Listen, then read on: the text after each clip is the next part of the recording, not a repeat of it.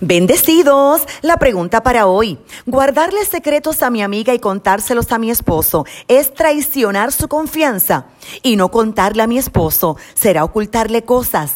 Antes de responderte, sabes que puedes comunicarte con esta tu servidora llamándonos al 787-644-2544. Te invito a suscribirte a nuestro canal de YouTube, Marlín Arroyo, y en nuestro podcast en Spotify, Marlín Arroyo. Revelar los secretos de la gente crea mala fama. Cita Proverbios 25, 9 y 10. Discute tu caso con tu prójimo y no descubras el secreto de otro, no sea que te reproche el que lo oiga y tu mala fama no se acabe. Sin embargo, tu pregunta sugiere que confías en tu esposo y tu amiga tiene varios secretos importantes, así que te recomiendo que lo soluciones de la siguiente manera.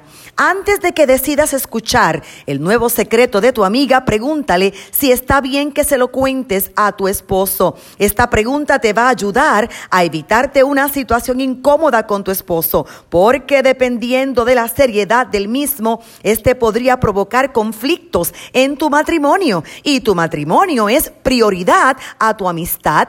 Adviértelo a tu amiga que tu esposo lo sabrá y dale a ella la oportunidad de reevaluar si te lo cuenta o no. Creo que tu amiga agradecerá tu.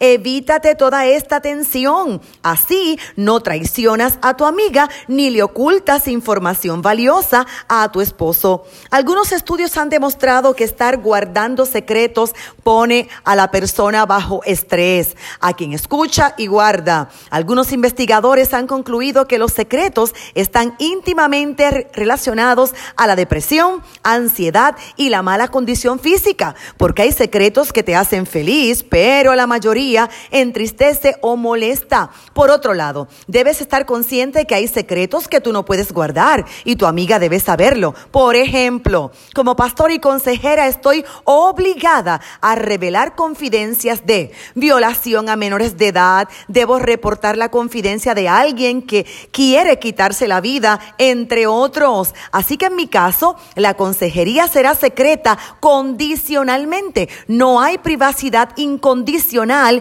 en una oficina de consejería pastoral.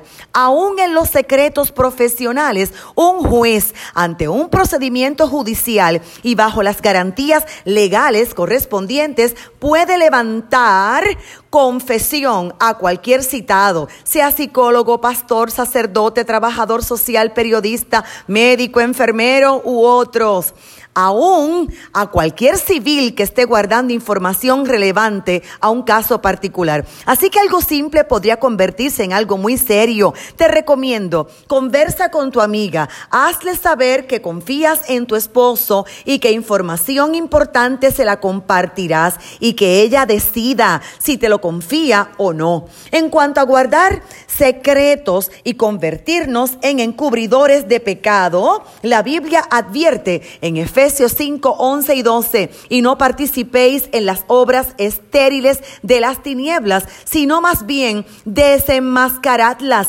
porque es vergonzoso aún hablar de las cosas que ellos hacen en secreto. El Salmo 101, 5 dice, destruiré al que en secreto calumnia al prójimo, no toleraré al de ojos altaneros y de corazón arrogante. Esperemos entonces que los secretos de tu amiga sean honrosos para que se active la promesa de Mateo capítulo 6 versos 16 al 18 que enseña que el Padre que lo ve todo y en este caso ve el ayuno y la oración secreta recompensa públicamente. Y de Mateo 6.4, donde dice que las limosnas que damos secretamente, el Padre también recompensará. Mucho éxito